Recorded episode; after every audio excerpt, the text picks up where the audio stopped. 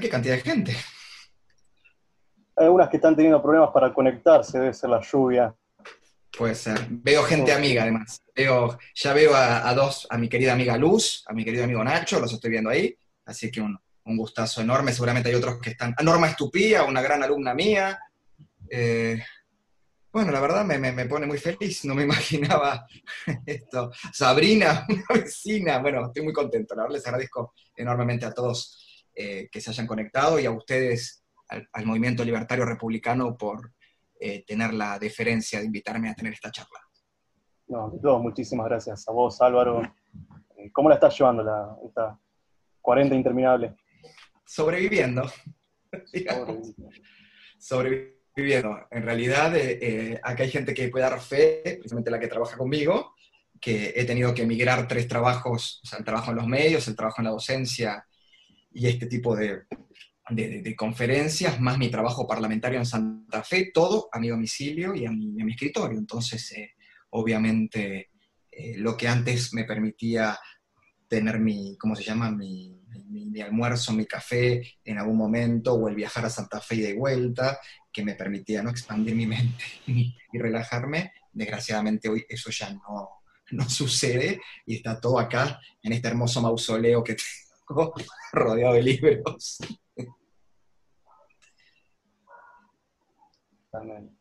Pero bueno, a veces el mejor refugio suele ser uno mismo. Buenas noches a todos nuevamente analista político nacional e internacional, columnista en radio y televisión, tengo el honor y el agrado de presentar a Álvaro Scarelli. Hablamos un poco esta mañana temprano sobre más o menos lo que vendría a ser los tópicos de libertad y política. Para empezar, Álvaro, quería preguntarte un poco más sobre tu experiencia en la política misma y cómo te adentras, cómo fueron tus primeros pasos en lo que es este, este instrumento. Bien, en primer lugar, mi primer contacto con la política fue en la secundaria, militando en el movimiento secundario en una línea eh, política que, bueno, en, Santa Fe se conoce muy bien como el Movimiento Nacional Reformista, eh, pero en realidad una alianza entre el socialismo y Franja Morada, o sea, entre el socialismo y la Unión Cívica Radical. Te estoy hablando año 94-95 y me da esta vergüenza propia recordar semejantes años, años atrás. En esos años yo estaba en la secundaria, sí, y militábamos, me acuerdo, por, por, cuestiones que tenían que ver con la ley de educación superior, la reforma de la educación secundaria que hizo Eduardo Valde y la ministra Janetacio, y, y bueno, y, cuestiones eh, que tenían que ver con con un poco la, la, la pre-preparación para ingresar formalmente a las juventudes políticas luego de que cumpliéramos 18 años, estoy hablando que yo en ese momento tenía 93, 94, yo tendría 13, 13, 14 años, y militaba en el centro de estudiantes del colegio, estaba en la asamblea eh, de, centros de estudiantes de Avellaneda, en mi ciudad natal, en, en, la provincia de Buenos Aires, y bueno, y obviamente mi colegio tenía, en mi escuela secundaria tenía mucha preponderancia esta esta alianza que daba la casualidad, esta alianza, digo, esta, este, esta, identificación política, porque daba la casualidad que mm, la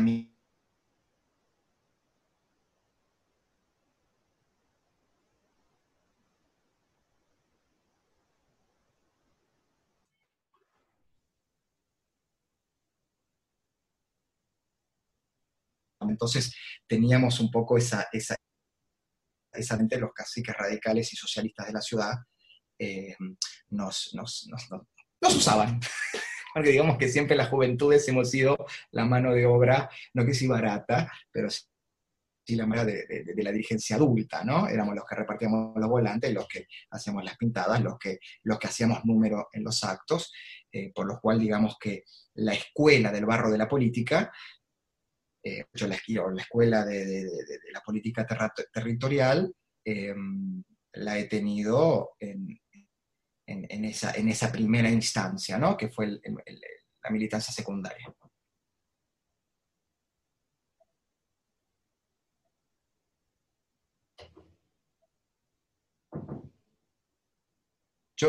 ¿Se me escucha bien? Porque se quedaron todos como mudos. No sé si se me escucha bien. Pero me parece que... Creo que te escucho con un pequeño, pequeño delay, me parece. ah, pequeño me parece importante. Perfecto. Bueno, pero escucharse me escucha bien. Bárbaro. Ahí va. escucha bien. Ahora, ¿por qué liberal? ¿Por qué Lara? liberal fue la que, la que te llamó? Bueno, justo yo lo comenté en una entrevista que, me hicieron de otra fuerza política, eh, no sé si la puedo nombrar, ¿la puedo nombrar? ¿Se puede hacer chivos? Eh, eh, una dirigente del Partido Unidos de Lanús me, me hizo esta, esta pregunta y todo el mundo se asombró. Yo me hice liberal siendo socialista, pero me hice liberal porque los dos grandes dirigentes del Partido Socialista Argentino, los dos las dos grandes figuras fundadoras, que fueron los doctores Juan Bautista Justo, Juan B. Justo, y el doctor eh, Alfredo Palacio, el primero médico, el segundo abogado y creador del derecho laboral moderno eh, argentino, en las primeras décadas del siglo XX, eran eh, férreos defensores de la libertad económica. Y a mí me llamó mucho la atención.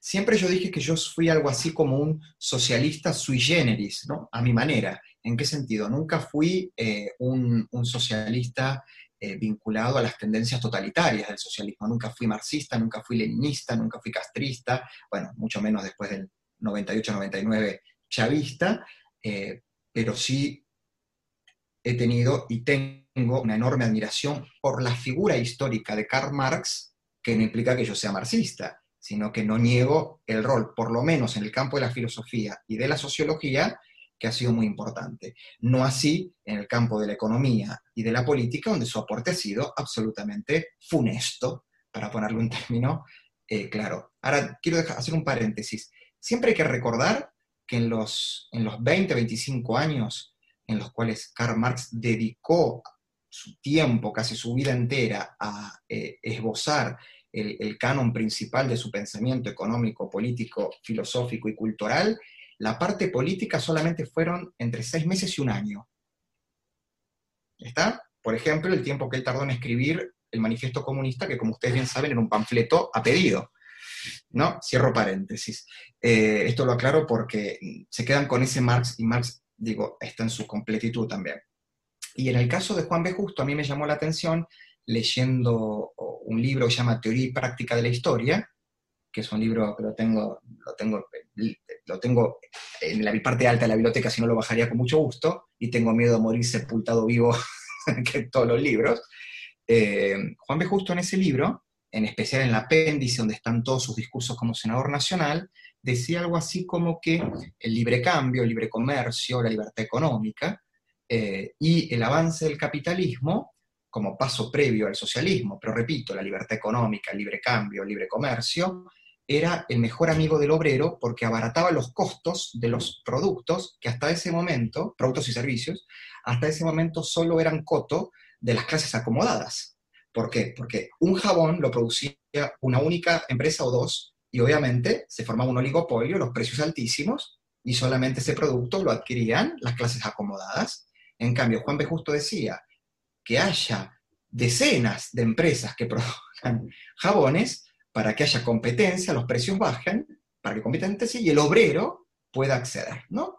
Y además, Juan B. Justo eh, tenía la idea de que el obrero, que en ese momento era obrero, entendiera sus circunstancias como eso, como una circunstancia, no una condición, sino algo que era, en ese momento era obrero, que podía transformarse el día de mañana, él y sus hijos, en propietarios, en comerciantes, en profesionales, ¿está? No la condición eh, clasista de ser obrero, de algo que nacés obrero, vivís obrero y morís obrero, que es muy propia de los, los, ¿no? los colectivismos de izquierda más autoritarios. ¿no? Eh, bueno, entonces cuando leo eso yo digo, bueno, esto, esto, es lo que yo, justicia social y libertad de mercado, es yo fantástico, acá quiero estar, dije yo, acá eh, bueno, empiezo a profundizar, empiezo a leer, empiezo a leer, empiezo a leer, obviamente me encuentro que el Partido Socialista de la República Argentina, en ese momento estaba dividido en dos, el Partido Socialista Popular y el Partido Socialista Democrático. El Socialista Popular tenía mucha incidencia en Santa Fe y el Socialista Democrático en, Capital Federal, no tenían ya nada que ver con ese socialismo de principio del siglo XX, 1919-20, donde se habían metido, ¿no? De, tintes trotskistas, populistas, incluso probadoras, como en el caso socialismo democrático. Entonces, bueno, me desilusioné mucho y, en vez de irme al socialismo, eh, milité en la Juventud Radical, que me parecía de los dos partidos más simples, el partido que más o menos acercaba a, las ideas que yo defiendo. que son las ideas de, la libertad, del Estado de Derecho, eh, de, la plena vigencia de la división de poderes, ¿no? que es la república, bueno, y después obviamente como nos pasa a muchos de nosotros, los que somos muy inquietos y los que no nos gusta mucho el verticalismo y la lógica de comité o de unidad básica, y seguimos leyendo, por más de que no nos insten a leer, eh, me di cuenta que la Unión Cívica Radical, y, mucho más después de 2001, cuando lo echan López Murphy y todo eso, me di cuenta que la Unión Cívica Radical, lamentablemente, eh, no era tampoco el espacio que, que, podía albergarme y decidí, bueno, eh, transformarme y construirme en un individuo con una curiosidad voraz, ¿no? Por, por, por, el conocer, por el saber, por el comprender, pero siempre creo que de las pocas virtudes que tuve es el hecho de siempre tener claro que nunca iba a saber todo de todo. Entonces, siempre estoy en permanente, ¿no?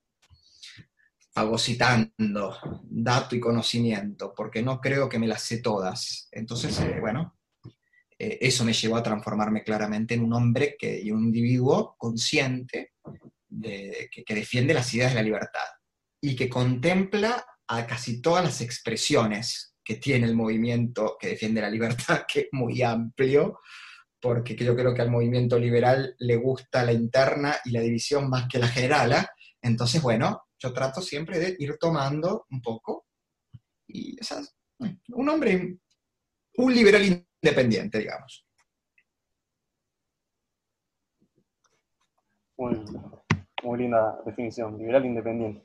Ahora, quiero que me des un poco de ayuda y a los presentes también ¿Cómo crees vos, Álvaro, que se debe formar un liberal en lo académico? ¿Cuál crees que sería su ABC para instruirse, para comenzar ese, nicho?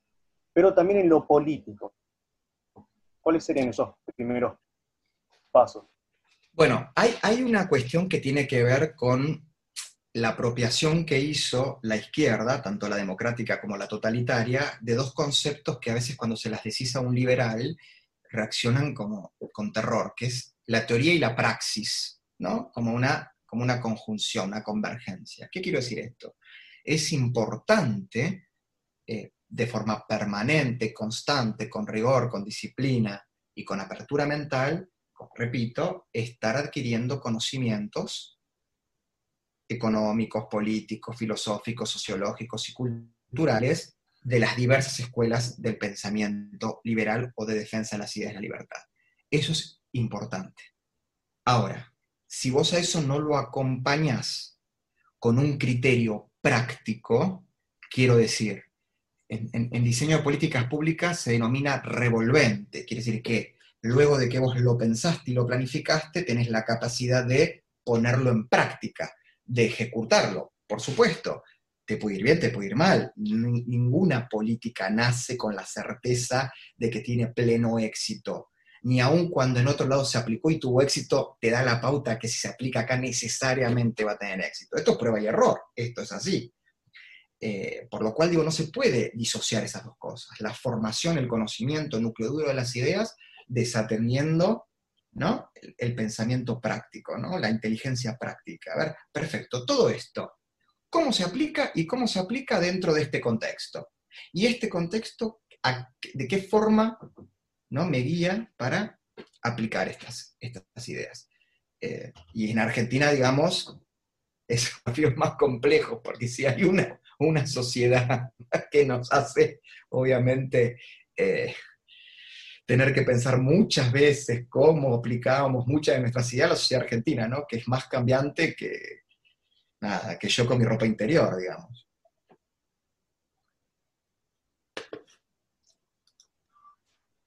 Eh, ¿Por qué hay falta ¿no? de, ese pragmatismo político? Eh, cuando las ideas parecen claras dentro de esta área, eh, la práctica no se pueden resolver. hay más sesgos, más inquietudes, más dudas. Falta un partido liberal exacto y concreto. ¿Qué puede ser? Mira, voy a, voy a referenciar a dos personas que están presentes acá. Eh, una es una gran, gran amiga mía y alumna, y la otra es una gran, gran colaboradora que seguramente con el paso del tiempo se volverá una gran amiga, que son las doctoras Norma Estupía y Luz Balbastro que están conectadas en este momento. Con ambas, más o menos, quizás con, temas distintos, les planteé lo mismo. En primer lugar, en la Argentina, durante muchísimos años, mucha gente, utilizando términos de la teoría de género, se autopercibió liberal y no necesariamente era liberal. Esto no quiere decir incurrir en el liberalómetro que odio y repudio, pero guarda, digo, una persona que admira a Adolf Hitler o que admira a Franco, eh, me cuesta mucho pensar que pueda realmente eh, ser un liberal o que considere que eh, es, eh, mejor una autocracia de derecha que aplica reformas de mercado a eh, una dictadura de izquierda que es colectivista. A mí me parece contradictorio, por lo menos para el núcleo duro del pensamiento liberal. eso por un lado. Y acabó mucho de eso. Acabó mucha gente que en realidad fue meramente liberal en lo económico y se olvidó del liberalismo político y de las libertades políticas y las libertades civiles. Eh, eso acá hemos adolecido muchísimo. Así que ya eso impidió mucho. Por otro lado, los dos grandes partidos, la Unión Cívica Radical y el Partido Justicialista, muy inteligentemente, para sostener por lo menos desde 1943 hasta el 2001, eh, el, bipartidismo como, como, como, sistema, exceptuando los momentos de, interrupción eh, por parte de las, de las, Fuerzas Armadas, de interrupción del orden constitucional, esos dos partidos eh, siempre eh, se coaligaron para evitar el ascenso de terceras fuerzas. Eh, Luz, Norma, muchos podrán recordar que cuando el ministro Manrique fundó el Partido Federal, duró menos que un suspiro en el aire. la UCD se la fagocitó el, Partido Justicialista de Menem. Angelos se transformó a la línea nacional, la línea nacional que era la línea Córdoba, en la pata liberal conservadora del radicalismo. Eh, entonces, iban como tomando gente que en vez de que se uniera y organizara un partido liberal, terminaban tras Ricardo López Murphy, digo, es un ejemplo de eso, un liberal clásico. En todos los ámbitos era miembro de la UCR. ¿Está? Eh, ni, hablemos eh, casos de, la UCD, que fueron famosísimos. María Julia, Daniela D'Alessio de Viola, Matilde Menéndez, eh, se llama el otro? Víctor Alderete, Germán Cámara, mucha gente que fueron liberales durante muchos años, después terminaron siendo apéndice del PJ o directamente se afiliaron al Partido Justicialista. Eh, así que, eh, repito, un problema de construcción de identidad sólida y por otro lado, terminar siendo fagocitado por el sistema bipartidista que después se eclosiona. Entonces, triple problema, no tenés identidad, te fagocitaron y después los mismos que te fagocitaron eclosionaron y quedaste más huérfano ¿no? que, que, Heidi. Entonces, eh, yo creo que ahí también está. Y después, por otro lado, tenemos un liberalismo dirigido por economistas, que exceptuando, exceptuando algunos, carecen de bastante carisma y empatía, digamos, exceptuando algunos que son muy famosos y quiero mucho, que generan así como, como vocación de multitudes, pero después hay mucha, mucha postura de, profesor de la UCEMA, y eso en Villa La Lata, eso en Caraza, eso en Villa Domínico, donde me crié yo, ¿no? A veces no llega. Está, eh, si vos a una persona le estás hablando, a una persona, eh, vamos a suponer, ¿no? De mi barrio, donde yo me crié Villa Domínico, que nunca conoció las cloacas, vos le estás explicando que está mal que el Estado le ponga las cloacas desde el error de cálculo del socialismo, esa señora de, de, Villa eh, que no tiene tampoco la obligación de saber lo que es el error de, de Villadomínico o los errores de Pareto, por ejemplo, ¿no? Eh, te van a eh, mirar con un poquito de, por lo menos azorada. Entonces digo, bueno, hay que ver, ¿no? Un, que fue la gran inteligencia de Menem, ¿no? Que fue la gran inteligencia de Menem. Menem cuando él habla de la economía popular de mercado, ¿no? Él dice, el mercado está al servicio del pueblo el capitalismo es un instrumento al servicio de la justicia social. Abrirse al mundo, estar eh, aliados con Estados Unidos, eso fue una gran inteligencia y, captó la voluntad de gente que en su vida hubiera creído que podía ser peronista y proamericana, por ejemplo, o peronista y pro privatización, peronista y no sé, y podría ser una lista de, ¿no? Desgraciadamente el proyecto de Menem, que con todos sus errores y todas sus cosas criticables, de transformar al Partido Justicialista en, una, en un partido social conservador moderno, no se logró, desgraciadamente. Le mando un saludo grande a otra gran amiga mía, Luciana Minacián, una gran, gran amiga mía. Y a mi amiga Agustina Machero. Están entrando todos, me siento eh, muy feliz de ver tantas caras amigas. Pero no sé si más o menos con esto respondí tu pregunta. Sí, sí, por supuesto, por supuesto. Eh, ahora, eh, hago un pequeño paréntesis, voy a hacer una pregunta más a Álvaro del repertorio y cualquier que sea realizar una pregunta. En el icono de participantes hay un ítem que se llama levantar la mano, si lo quieren ir levantando, vamos a ir respondiendo algunas, o dejarlo en la caja de chat, bienvenido sea. Álvaro, respecto a lo que es la, oposición, si es que crees que hay, si es que sentís que hay una oposición hoy por hoy en nuestro, país, ¿cómo debería sentarse mediante este contexto pandémico, no? Eh, la oposición justamente tiene que hacer, eh, la oposición no tiene que ser antitética al gobierno, porque nos gusta o no nos gusta, es un gobierno legalmente constituido y elegido. Sabrá la gente responsabilizarse por lo que votó. Lo que sí tiene que ser la oposición es dejar las culpas de lado, dejar las angustias, dejar las internas y los trapitos sucios que muestran el sol y asumir que tiene que construir un proyecto político, electoral, de gobierno y de poder absolutamente firme y asumido. ¿Y cuál tiene que ser ese proyecto político, electoral, de gobierno? Un proyecto político y de gobierno y que, y que sostenga el poder en el tiempo, que entienda que la ecuación es economía y salud, no economía o salud. Eso es lo que tiene que hacer hoy la oposición. Hoy todo lo que propone la oposición, amén de controlar al gobierno para que no cometa desmanes que atenten contra el orden constitucional, contra la república y contra la democracia, es presentar un proyecto, ya sea en los legislativos, nacionales, provinciales y municipales, pero también en los cientos y cientos de intendencias que gobierna la oposición y las cuatro gobernaciones que son importantes, que también gobiernan, mostrar la alternativa desde ahí. Nosotros podemos en este momento contener la pandemia, contener los coletazos económicos y ya estamos trabajando para la reactivación económica social de, sus, de sus intendencias, de sus provincias, como modelo para ofrecer al país. Pero eso lo tiene que hacer de forma convencida. Ya tienen que dejar de rasgarse la vestidura, de llorar del confesionario, de hacerse las víctimas, como dicen el ya me tienen harto con que de todo se lamenta, piensan tres veces todo lo que van a decir, basta. O sea,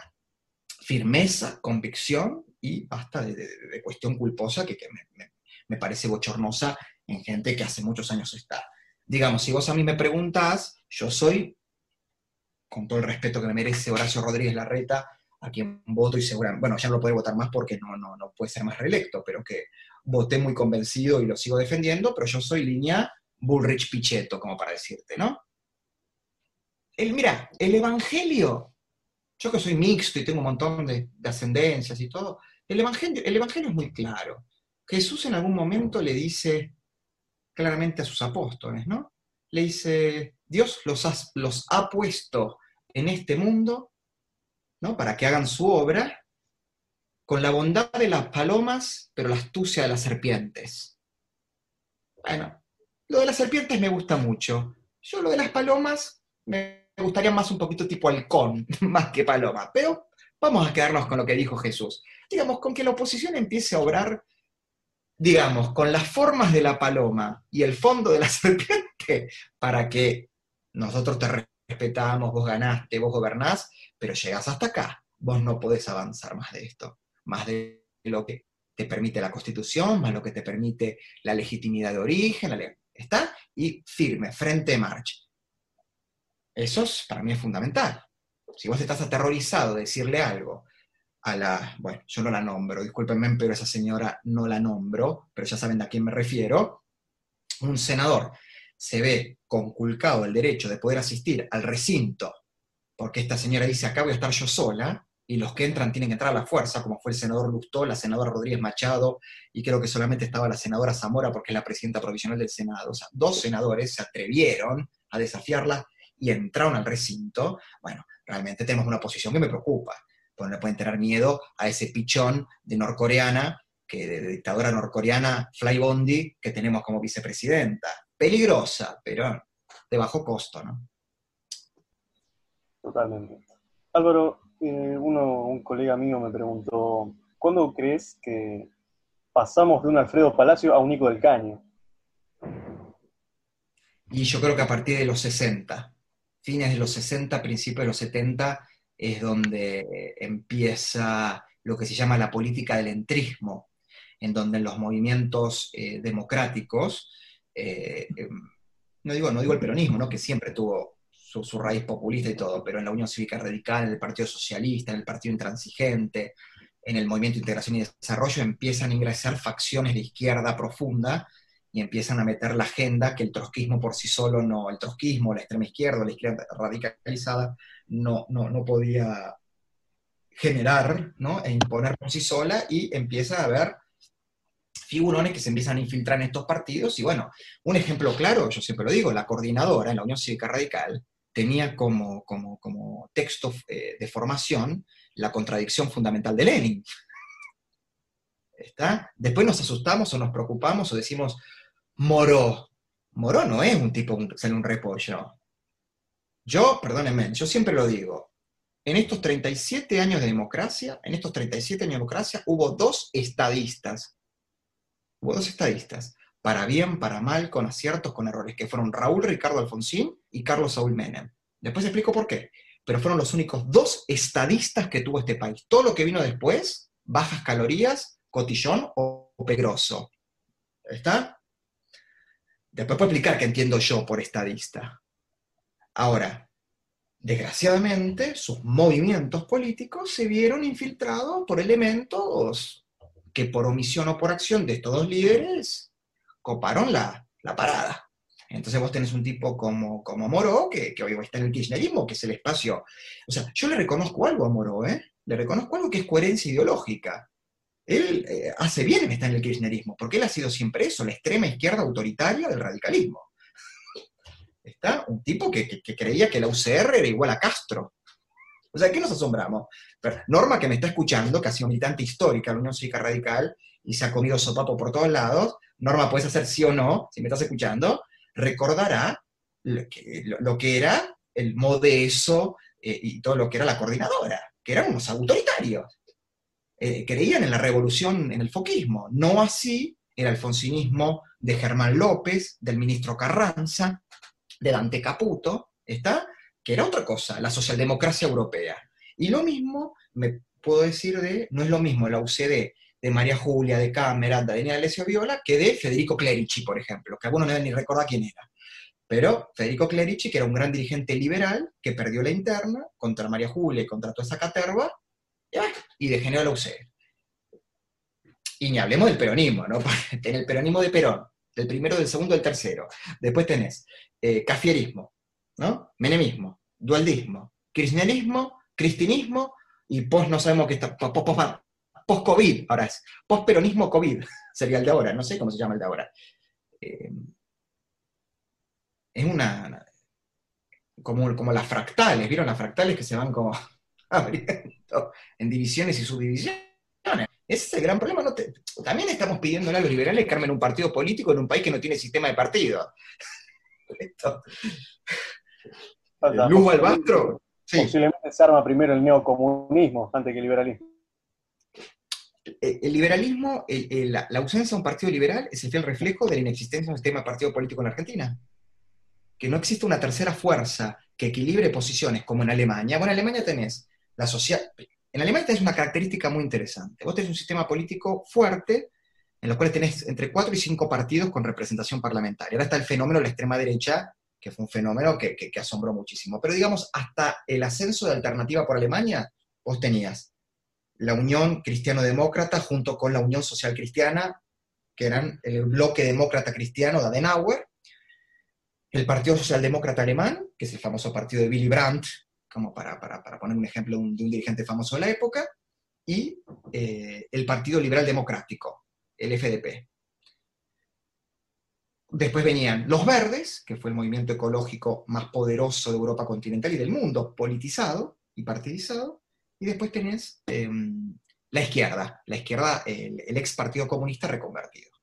Ahora, exceptuando al ex Partido Comunista reconvertido, que hoy se llama creo que Die Linke, algo así como la izquierda, Die Linke, que es en alemán, la Unión Social, Social Cristiana y Demócrata Cristiana, el Partido Socialdemócrata, el Partido Liberal y el Partido Ecologista, el Verde, adhieren a los postulados de la economía social de mercado. Ninguno discute el modelo económico alemán. Esto es un dato. Ahora, después, temas de agenda de, derechos civiles, temas de agenda de cuestiones ambientales, un poquito más de impuestos, un poquito menos de impuestos. Ahora, ninguno es antiempresa. De esos cuatro, el comunista sí, por supuesto, pero de esos cuatro principales, ninguno es antiempresa.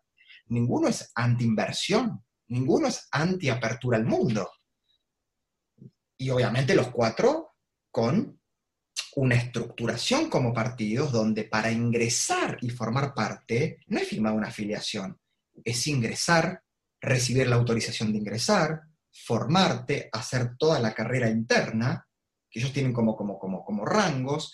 Hay escuelas y fundaciones muy importantes que ustedes las deben conocer, la Fundación Adenauer, la Fundación Naumann, la Fundación Heinrich Boll, la Fundación Ebert, que se dedican a la formación de sus militantes y a la cooperación internacional. Entonces, eh, miremos eso. Acá no hay nada de eso, por Dios. Entonces, ¿qué le estamos reclamando a los liberales? es como... Una pregunta de Agus Mascheroni. Mi amiga, mi amiga personal.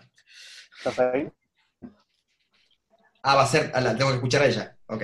Sí, sí, sí. Hola, Hola, mi amor. Te quería hacer una pregunta respecto al punto anterior que vos decías. Eh, ¿Qué opinás de los libertarios que son tan críticos con los otros liberales que, que para poder ingresar de algunas bancas al poder o para tener, digamos, poder contactar y hacer algún cambio desde adentro, van a tener que necesariamente afiliarse o hacer uniones con personas que tienen pensamientos capaz que bastante distintos, como Cambiemos, eh, ¿Qué opinas de los liberales que critican a esos liberales que hacen esas alianzas? Que creo que es más que necesario porque si no eh, va a ser prácticamente imposible ya que todo el sistema está bastante copado por las ideas de izquierda. ¿Qué opino que son? Troscos de derecha. Al que, le al que le quepa el sallo que se lo ponga. Troscos de derecha.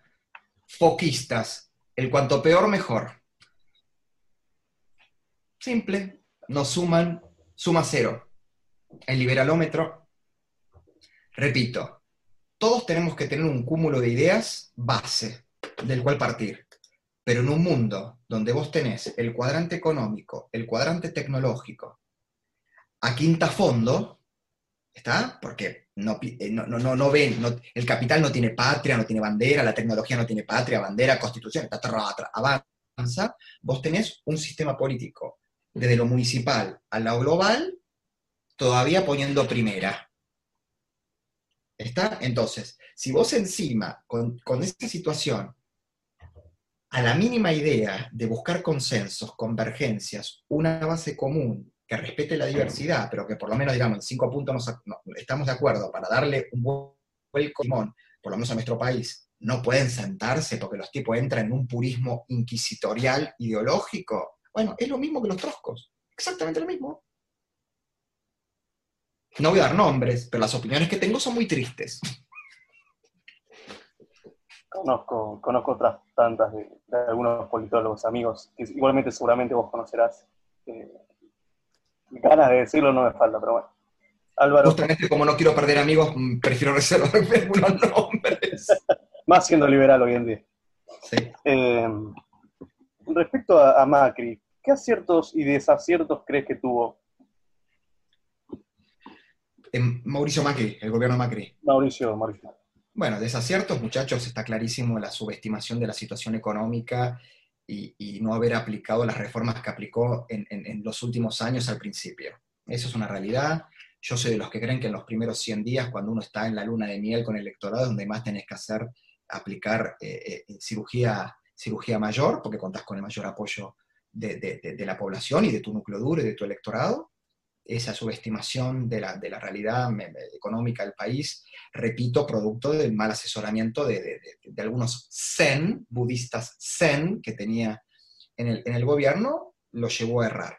Ahora, desgraciadamente, ese error, que es muy importante, tapó y echó por tierra aciertos que para mí tienen que pasar a los libros de historia y realmente yo lo digo con total convencimiento. La política exterior de Mauricio Macri, la política de seguridad interior de Mauricio Macri, la política de transporte y de obra pública, donde incluye la idea de participación público-privada por primera vez en la Argentina, o sea, el empresario, sin ser licitante del Estado, sino que con otro mecanismo fomenta lo que conocemos como obra pública, la política de energía, sacarnos del déficit energético, y la política en materia de energías renovables, que piensan que, yo me acuerdo cuando yo estuve cubriendo el G20, ahí en Costa Salguero, un periodista alemán, que en Alemania ustedes saben que la política de energías renovables es impresionante, ellos tienen previsto para el 2050 que todo el, sistema energético, por lo menos el 90%, sea producido por,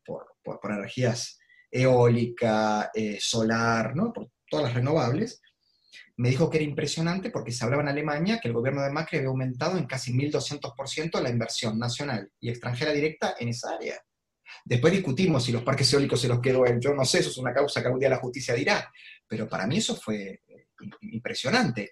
Y por otro lado, si bien yo soy, repito, más un halcón que una paloma, que por primera vez en la historia argentina, eh, en los medios de comunicación del Estado, hubiera la libertad tal de que hasta un ser despreciado y despreciable, como Eve Bonafini, pudiera tener su programa de televisión y hasta pedir que a la hija de Macri le prueben en su cuerpo, digo la hija Antonia, las eh, pistolas Taser, habla de que tuvimos uno de los gobiernos que más defendió la libertad de expresión como nunca en la historia argentina.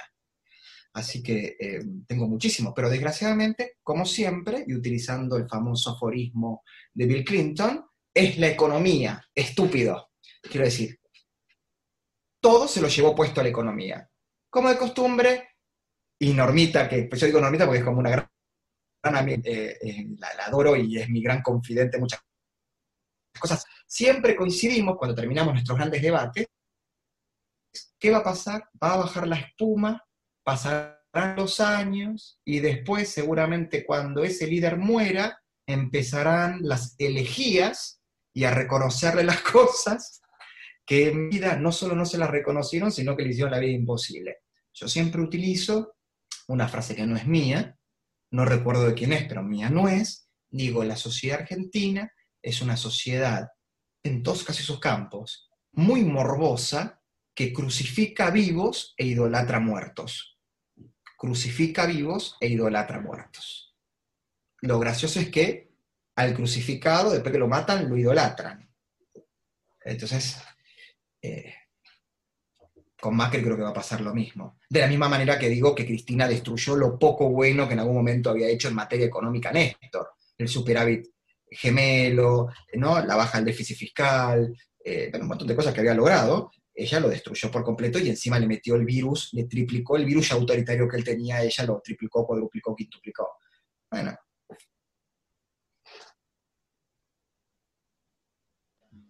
Álvaro, una pregunta, unas últimas preguntas, estos 10 minutos que más o menos nos quedan. ¿Qué pilares crees vos que debería tener un frente político como oposición para demostrar, digámosle, seriedad dentro de, esta locura que vivimos hoy como, sociedad quizás? a ver, en el campo económico muy simple, todo lo que se vino haciendo no hacerlo más. Eh, a ver, vos querés vivir una economía de bienestar, una economía de bienestar se sostiene sobre la idea de que no se puede gastar más de lo que se genera, no se puede dar bienestar si estás ahogando al que genera riqueza, no podés quitarle más del 40% de sus ingresos al profesional y al trabajador por medio de impuestos, directos o indirectos. No podés generar inseguridad jurídica que espanta a cualquier inversor extranjero. Digo, eso en, el campo del económico, mínimo. En el campo de lo internacional es un realismo periférico, pragmático y que atienda los intereses del país. ¿Está? Pero que entienda el mundo en el que vive. ¿Qué quiero decir? Periférico. Muchachos, nos guste o no nos guste, aún con las riquezas que tenemos, con la superficie que tenemos, con la cantidad de población que tenemos y, y algunos niveles de educación, somos un país en el mundo periférico.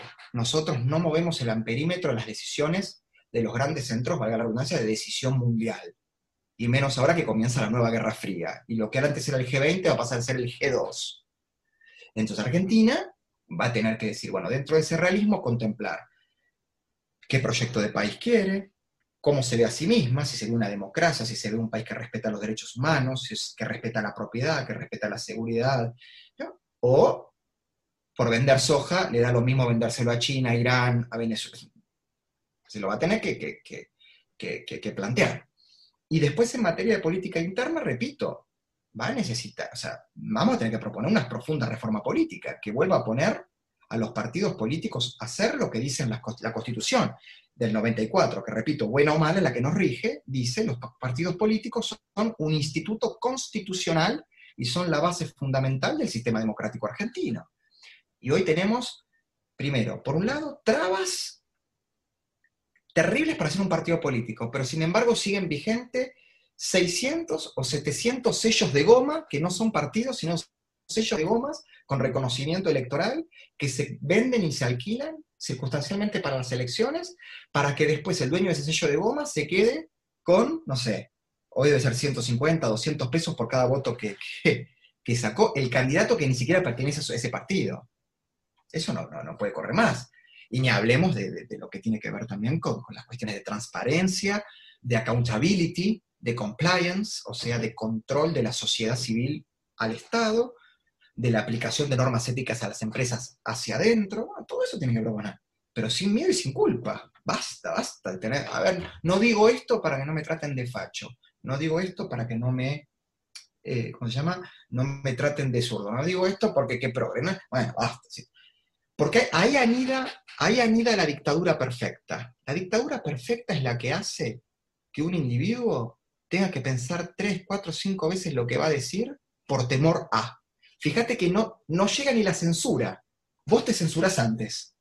No necesitas censores, porque está en el temor, en el miedo a la coacción posible que podés recibir, que vos estás, ¿para qué? estás con el tweet y estás pensando, a ver, digo esto, se puede decir, no sé, eh, voy a decir una cosa, eh, a una mujer que es una imbécil, ¿le puedo decir que es imbécil por imbécil? ¿O van a pensar que le digo que es imbécil porque es mujer? Y me van a tratar de misógino. Te pongo un ejemplo.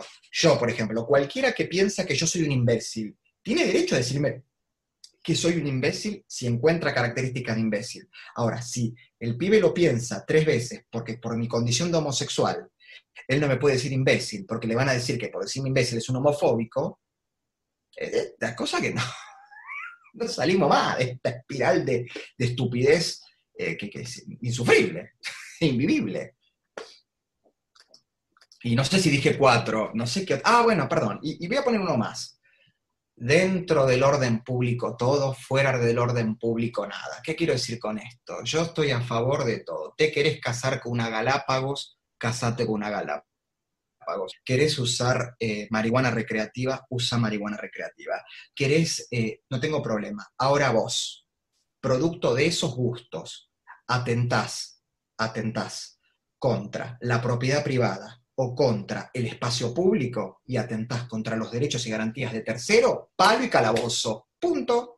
Porque si vos tenés todos los derechos y todas las garantías, no tenés ningún derecho ni ninguna garantía de ir y conculcarle los derechos al otro, cortando una calle, cortando una ruta, rompiendo espacio público, vandalizando propiedad privada, ¿está? O construyendo este mito de que lo que vos tenés a mí me falta y tengo derecho a sacártelo. No, señores, eso no es así. Así que me parece que eso no es nada muy lejos de la Patricia Bullrich, digo lo que Patricia Bullrich o Florencia Arieto. Totalmente. Qué breve síntesis. Eh, ¿Qué es la OMS? No, te puedo decir qué era. La OMS era la Organización Mundial de la Salud, una agencia de las Naciones Unidas dedicada a consensuar en términos científicos, técnicos, obviamente en el campo de la medicina, pero además en otros campos conexos, políticas eh, que claramente, porque somos una única humanidad, aplicables a, todo ser humano en cualquier parte, en cualquier circunstancia. Eso es lo que era. La idea de tener criterios y protocolos internacionales para combatir pandemias, para desarrollar vacunas, eh, luchar contra enfermedades de transmisión sexual, te poniendo un montón de cosas que se me ocurren en este momento. ¿En qué se transformó? Hoy se transformó en una rama del Ministerio de Salud de la República Popular China. Lisa y ¿Seguro tiene otra cosa para decir? Eh, y, además, y, además, y además, para peor, que lo que más me cuesta perdonarle, son los que le entregan a delirantes que tendrían que estar tratados psiquiátricamente, como los antivacunas, los conspiracionistas, lo que en todo ven a los judíos y a los sionistas y a la, la siempre todo atrás, le entregan en bandeja todo eso. Entonces, nosotros, que queremos construir, no sé, digamos, una centro-derecha democrática, ¿no? Quedamos en el medio entre dos extremos, ¿no? Quedamos entre, eh, no sé, para poner Chávez, Maduro, y de los chinos, y del otro lado, qué sé yo, Chinda Brandolino diciendo que no hay que vacunar si niega el holocausto, por ejemplo. Nicolás Morás diciendo que todo es culpa de el judío Soros, el judío Soros. Tiene una obsesión a todo ponerle judío adelante. Yo no escucho que hablen de los católicos corruptos, hablan solamente de los judíos, tienen un problemita con eso. O otro señor que está muy preocupado por la sodomía ajena. ¿Viste que hay un señor que no para hablar de los sodomitas, los sodomitas, los sodomitas? Bueno, estamos entre ese tipo de gente. Entonces, tratemos, a ver, no, tengo manera física, pero no sé cómo hacerlo. Voy a hacerlo con mi, con mi cosa. Suponete que nosotros somos estos, ¿no? Y acá estamos. ¿Está? Nosotros no tenemos que ni para acá ni para acá. ¿Sabes qué tenemos que hacer? Saltar. Ir para arriba. Pink. Pegar el saltito. Salto de calidad. Por encima de... Buenísimo. Entran los terraplanistas ahí también, en ese... No, bueno, sí, no, pero yo ya con gente que... No, yo no me burlo de la gente que tiene... No me, no me burlo de la gente que tiene retraso mental. No, la gente tiene retraso mental, yo no me burlo, porque tiene que ser tratada. Y a mí una antivacuna y un... Y un en realidad un terraplanista, ¿eh? A una antivacuna, en realidad me parece un hijo de puta. Digo por sí.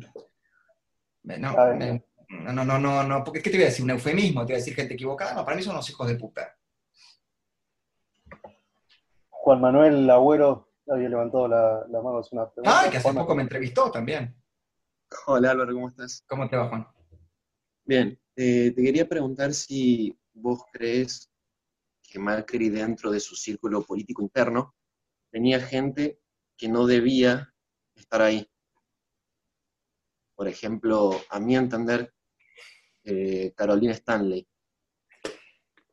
bueno, no, justo ahí, hay, por ejemplo, primero que a mí, yo no soy tanto del personalizar, me gusta hablar más de las cuestiones macro que personalizar. Eh, los dirigentes políticos cuando asumen funciones públicas son ellos y sus circunstancias, como diría Ortega y Gasset. Eh, todos, este es un país que, la estoy viendo a Luciana, que la adoro y me, risa me, inspira. la tengo acá justo de frente, pues la estoy viendo. El problema que tenemos en Argentina es que, y yo que voy mucho a Rosario, nosotros somos una sociedad que le digo la mesa del Cairo. ¿Se acuerdan la mesa del Cairo de los galanes? Donde estaba Fontana Rosa. Vos en una misma mesa de café tenés un canciller, un ministro de Economía, un director técnico de fútbol, un bioquímico, un, un infectólogo. Es impresionante. ¿Qué quiero decir con esto? Que a veces la crítica que se hace a ministros proviene de gente que en su vida, ni embajada, eh, va a ser nunca ni llegar ni a un octavo de la responsabilidad que, podía tener, por ejemplo, una persona como Carolina Stanley, que repito, no era una ministra autónoma, cumplía órdenes del jefe de gabinete y del presidente de la nación.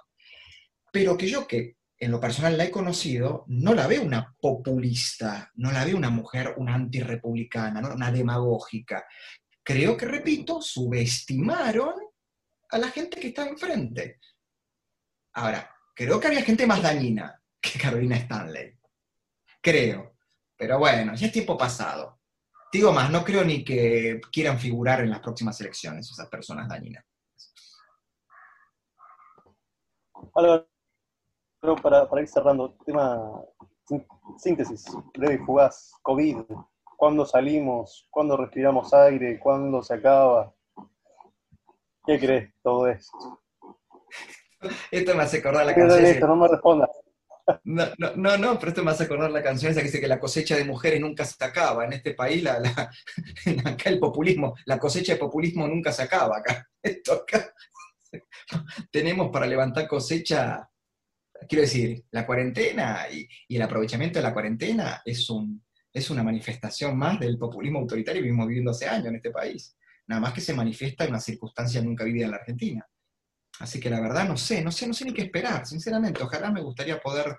La otra vez me decía, a mí eh, me llamaron de un diario francés por un video mío, no sé si ustedes lo vieron, que yo en octubre del año pasado hablé de, la denuncia que hacía Taiwán sobre la, posible o casi más que segura sintetización de virus de cepa gripal en el centro sur, o sea, en Hubei, en China. Esto lo dije en octubre del año pasado. Y me empezaron a llamar medios, hasta medios de Francia, medios de España, porque habían visto ese video y me decían el Nostradamus. Eso está en mis redes.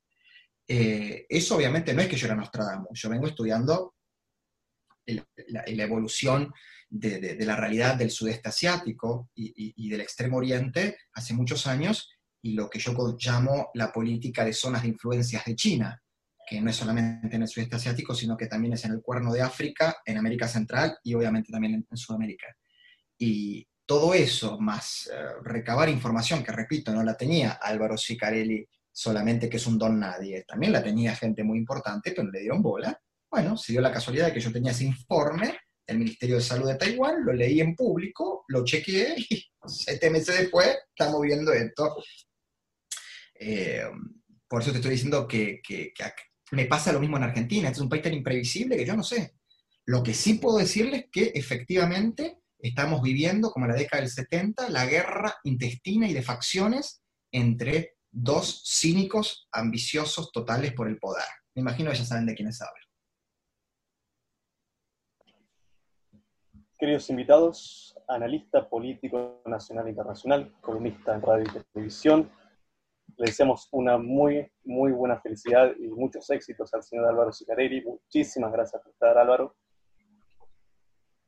Te agradezco muchísimo a vos, felicitarlos por el trabajo que van realizando y agradecerle a las casi 30 personas que en un momento llegó a ver por, haber invertido, espero para bien, su tiempo eh, en, escucharme y les deseo todo lo mejor para ustedes y sus seres queridos en estos momentos tan difíciles que estamos pasando.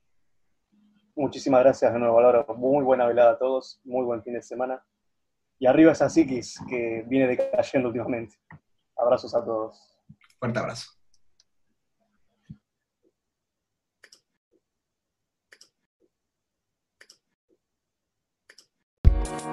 We'll